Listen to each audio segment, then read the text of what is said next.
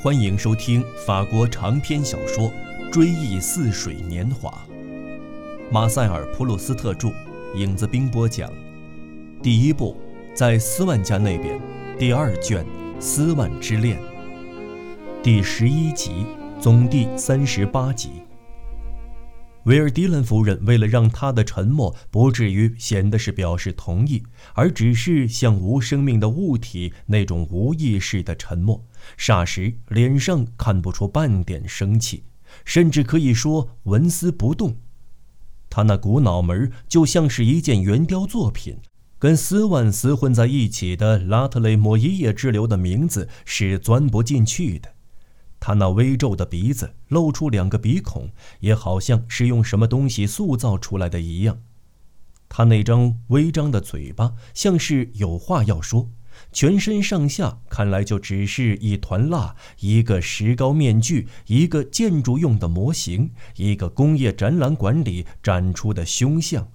在这凶相面前，观众肯定要驻步观赏雕塑家是怎样把维尔迪兰家人压倒拉特雷莫伊耶家人和罗姆亲王家人以及世上所有的讨厌家伙的威严表现出来，从而为这尊坚硬的白石像注入了几乎能与教皇相媲美的尊严。不过，大理石终于活了过来。说是只有不爱挑挑拣拣的人才能上那些人家去，因为那边的女人总是喝得醉醺醺的，男人无知的把 “credo” 念成 “clido”。任你给我多少钱，我也不让这样的人上我家来。”维尔迪兰夫人最后说，狠狠地盯着斯文。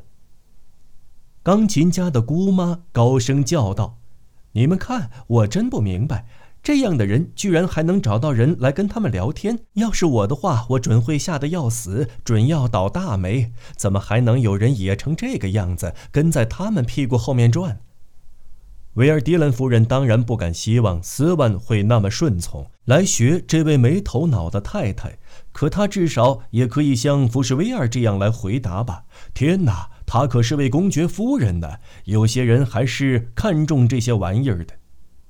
果真如此，维尔迪兰夫人至少可以这样回怼：“就让他们大沾其光吧。”然而斯万却不这样，他只是嫣然一笑，那神气仿佛是说他根本没法子把这么点玩笑认真看待。维尔迪兰先生还是时不时悄悄地看他的妻子。黯然看着，也完全理解他这时感到一个宗教裁判所的法官未能消除异端邪说时的那种愤怒，而为了试着让斯文收回前言，因为一个人坚持自己意见的勇气，在对方看来总是出之于对厉害的计较，总是怯懦的表现，他就招呼斯文：“您就把您对他们的看法坦率地说出来吧，我们是不会告诉他们的。”我压根儿就不是怕公爵夫人。如果你们说的是拉特雷莫伊耶家的话，我敢说谁都喜欢上他家去。我并不是说他这人很深刻，他把“深刻”二字读得仿佛是一个滑稽可笑的字眼似的，因为他的言谈中还保留着往日说俏皮话这种习惯的痕迹。不过，由于最近生活中出现了新气象，对音乐热爱起来。这种习惯一时有所消失，所以发表意见时也不乏热情了。不过说真心话，她是个聪明人，而她的丈夫是个正直的文人，他们俩都很可爱。维尔迪兰夫人心想，单凭这么一个不忠实的信徒，她就无法保持小核心内部思想的统一。他对这个居然看不出他的话是他如何痛苦的顽固分子满腔怒火，忍不住从心底里发出吼声：“您要是这么看待他们，那是您的事儿，可至少别在我们面前说出来。这全看您所说的聪明是怎么回事。”福什威尔说：“他也想一路锋芒。”斯文，您所理解的聪明才智到底是怎么回事？对了。奥黛特叫了起来：“这些大问题，我请他给我讲一讲，他就是不肯。哪来的事？”斯文否认：“就是这么回事。”奥黛特说：“您是不是认为聪明才智就是能说会道，就是钻进上流社会的本领？福什威尔说：“快把您的甜食吃完，好撤掉您的碟子。”维尔迪伦夫人话中带刺地对萨尼埃特说：“他这会儿正陷入沉思，停下了刀叉。”维尔迪伦夫人也许是对刚才他自己那口吻有点不好意思，又找补一句：“没关系，您尽管慢用。我这话是对别人说的，为了好上下一道菜。”那位可爱的无政府主义者费拉隆给聪明才智下过一个很怪的定义呢。布里晓一板一眼地说：“听着，维尔迪伦夫人对福什维尔和大夫说，他要把费纳隆对聪明才智下的定义告诉咱们了。这真是有意思，这样的机会真是难得。然而，布里晓却要等斯万先生讲出他自己对聪明才智所下的定义。”斯万不吭声。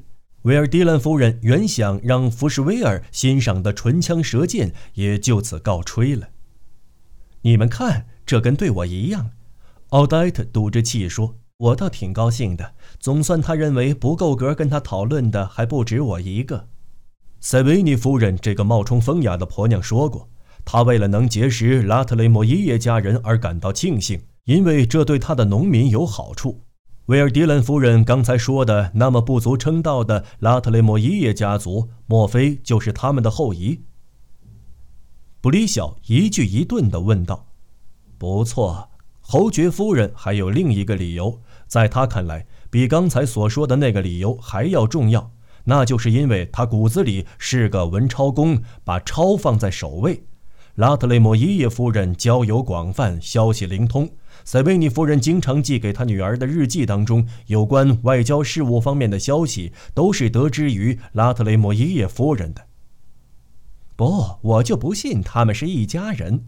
维尔迪伦夫人冒说一句。萨尼埃特自从急急忙忙把还装满了菜的碟子交给市议长以后，一直一言不发，陷入沉思。现在忽然哈哈大笑，讲了一段故事。说是他曾经跟拉特雷莫伊耶公爵一起吃过一顿饭，发现这位公爵居然不知道乔治桑是个妇女的笔名。斯万对萨尼埃特是有好感的，认为应该就公爵的文化修养问题向他提供一些情况，说明公爵会无知到如此地步，这根本是不可能的事。然而他说到半截儿就打住了。他明白萨尼埃特并不需要这些证明，他自己也知道那故事并不真实，是他刚刚编造出来的。这位老好人一直苦于被维尔迪兰夫妇看成是个沉闷乏味的人。那天晚上意识到自己比平常还要无聊，所以不愿中晚不能博人一笑。他很快就投降了，为没有达到预期的效果而神色沮丧。最后恳求斯万别再继续进行已经毫无必要的驳斥。好了好了，再怎么说，即使是我错了，总也不算是什么罪过吧？那口吻是如此软弱可怜，斯万都恨不得说他讲的那故事既真实又有趣。大夫一直听着他们两人说话，心想这正是说一句意大利成语的机会。但是对这成语的意义不太拿得稳，又怕用错了出乖露丑。吃完晚饭，福什威尔主动走到大夫跟前。维尔迪伦夫人倒也还长得不错，再说跟这个女人还可以谈得来，对我来说这就够了。当然，她已经开始有点上年纪了。可德克雷西夫人呢？这小女子长得可挺机灵的。哈，你一眼就能看出她跟美国人一样精明。我们正在谈德克雷西夫人呢。最后这句话是对维尔迪伦先生发出的。这时他正叼着烟斗走过来。我想就女人的身段而言，我倒真想跟他床上见呐。戈达尔赶紧插上一句，他早就在等着福什威尔喘一口气，好让他趁机插进这一句由来已久的笑话。唯恐谈话一转题，错过了好机会。而他说这句话的时候，故意拿腔拿调来掩盖通常被人家的句子时感情的缺乏和情绪的激动。福什威尔是知道这句笑话的，听了立即就明白戈达尔的意思，感到了很可乐。维尔迪伦先生也乐不可支。他不久前发现了表达他的欢乐的一种方式，跟他妻子的有所不同，可同样既简单又明了。他跟一般放声大笑的人一样，先仰面耸肩，马上又来一阵咳嗽，仿佛是因为笑得太厉害，给烟斗里的烟呛了一样。他继续把烟斗叼在嘴上，让那假装的窒息和狂笑无限期地保持下去。就这样，他和维尔迪兰夫人，他这时正在对面听画家讲一个故事，先把双眼闭上，再用双手捂脸，就像是舞台上的两个假面具，以不同方式来表示高兴。维尔迪兰先生没有把烟斗从嘴里拿出来，这可做对了。因为戈达尔这时要出去方便方便，低声说了他不久前才学到，可每次上同一地方都必说的那句笑话：“我得去找奥马尔公爵聊一会儿。”这就把威尔迪兰先生的震咳又引发了出来。你就把烟斗拿下来吧，你这么忍住不笑，会把你憋死的。”威尔迪兰夫人对他说，他这会儿正来给大伙儿斟酒。您的丈夫真是讨人喜欢，他的机智超群。福什威尔对戈达尔夫人说：“谢谢夫人，像我这样当过兵的，是不会拒绝喝一杯的。”德福什威尔先生认为奥黛特很可爱呢。威尔迪兰先生对他的妻子说：“他正想哪天跟您同吃一顿午饭呢，我们来安排，可别让斯万知道了，他会泼冷水的。”当然，您尽管来吃晚饭。我们希望能经常看到您。美好的季节就要来了，我们就可以常在户外吃饭了。应该不至于讨厌到布洛尼林园去吃饭吧？好，好，那好极了。他又向年轻的钢琴家嚷道：“您今晚不干点活吗？”这是为了在像福什威尔这样一位要人面前，既显示他的聪明才智，又显示他对信徒呼来喝去的威风。德福什威尔先生刚才说你的坏话呢，戈达尔夫人当她丈夫回到客厅时对他说：“他可从晚饭开始到现在，脑子里始终在想着福什威尔高贵的出身。”这时对他说。我现在正在给一位男爵夫人治病，她叫普特布斯男爵夫人。普特布斯家人参加过十字军东征，是不是？他们在博梅拉尼地区有个湖，比协和广场还大十倍。男爵夫人闹的是关节炎，她可是个可爱的女人。我想她也是认识维尔迪兰夫人的。过了一会儿，当福什威尔单独跟戈达尔夫人在一起的时候，她又继续发表对她丈夫的评价。他这人可真有意思，看得出来他交游甚广。好家伙，大夫知道的事情真多。我这就给斯文先生弹那首奏鸣曲的乐句。钢琴家说：“哦，老天，该不是那首奏鸣蛇吧？”福什威尔问道，一心想引人注目。戈达尔大夫从来没有听过这么一个用谐音字进行的文字游戏，不明白这是什么意思，还以为是福什威尔先生说错了呢。他赶紧走到他跟前去纠正这个错误。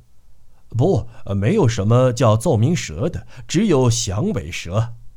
他热情急切、得意洋洋地说。福士威尔给他解释了一下这个文字游戏的由来，大夫脸红了。你应该承认这挺逗的吧，大夫？哦，这我早就知道。戈达尔答道。他们这就不再吭声了。这时，那个小越剧在小提琴部高出两个八度的颤抖的震音的陪送下出现了。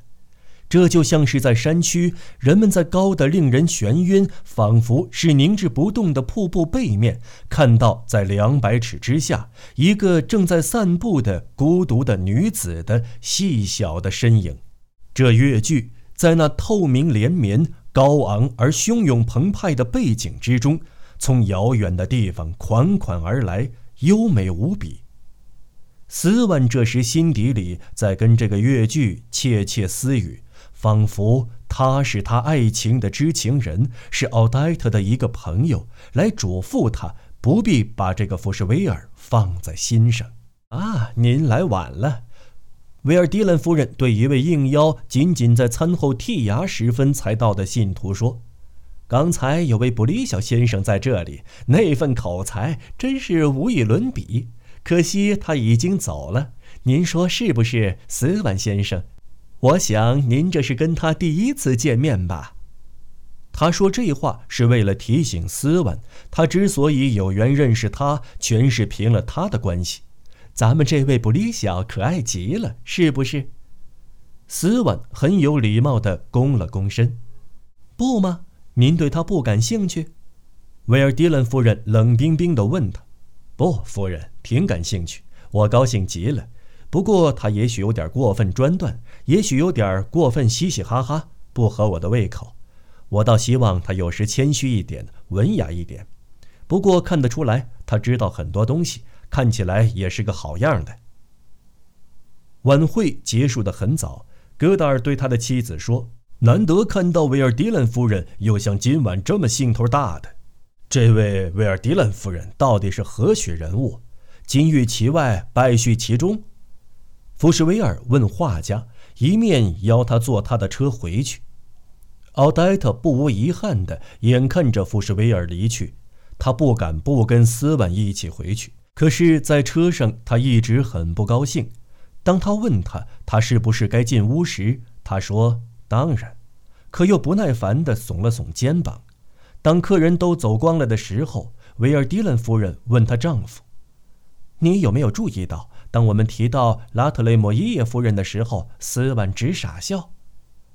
他可注意到，斯万和福什维尔在提到这个名字的时候，好几次都把“德”字省掉了。他毫不怀疑，他们这是为了显示自己并不拜倒在头衔之下。他自己也想效法他们那种矜持，然而又拿不稳该用什么语法形式来表达这份感情。结果还是他那错误的语言习惯占了他那反封建的共和主义情绪的上风。他有时按着自己的性子说，有时又学咖啡馆里的歌星或者漫画作家给漫画写说明文字时那样那么说。不过说了以后，马上就加以改正，还是说拉特雷莫伊耶夫人。他又嘲讽地找补一句：“斯万却爱管他叫公爵夫人。”脸上那个微笑表明他不过是重复斯万的话，并不承认这个既幼稚又可笑的称呼。不瞒你说，我觉得他傻极了。”威尔迪伦先生答道，“这位先生不坦率，总是那么假惺惺的，总是那么吞吞吐吐，老是两面不得罪。这跟福什维尔是多么不同！福什维尔有什么就说什么，不管你爱听不爱听他所说的话。他不像那一位，从来都是真真假假。而且奥黛特似乎也更喜欢福士威尔，我觉得他是对的。”再说，斯万在咱们面前摆出一副上流社会人士的架子，摆出一副公爵夫人的保卫者的架子。那一位可真有爵位，他是福士威尔伯爵。他的话音是那么柔和，仿佛他对这个伯爵领地的历史了若指掌，给予他以极高的评价。我跟你说吧，威尔迪兰夫人说，他居然敢含沙射影的恶毒攻击布里小。其实说的都是些荒唐可笑的话，当然，那是因为他眼里看布里小得到满座的欢迎，攻击他就是攻击咱们，就是破坏咱们的聚会。我感觉得出来，这小子一出大门，准把谁都说的是一文不值。我不早跟你说了吗？威尔迪伦先生答道：“这家伙不得志，看什么都眼红，都嫉妒。事实上。”没有哪一个信徒的心地有像斯万那样好的，只不过所有的人都小心翼翼地把他们的恶意用众所周知的笑话、用一点感情、用一点真挚掩盖起来罢了。而斯万不屑于用什么“我这儿不是想说什么坏话”这样的陈词滥调来掩饰，所以他的任何含蓄都被看成是阴险恶毒的表现。有一些不同凡响的作家，他们的任何大胆言论都激起公众的反感，因为他们不屑迎合公众的趣味，不为公众提供他们习以为常的老生常谈。斯万之所以激怒威尔迪兰先生，也是这个道理。跟那些作家一样，正是斯万言语中的不落俗套，使别人觉得他别有用心。斯万对他在维尔迪兰家面临的失宠的威胁依然一无察觉，他深坠情网，继续把他们那些可笑的言行加以美化。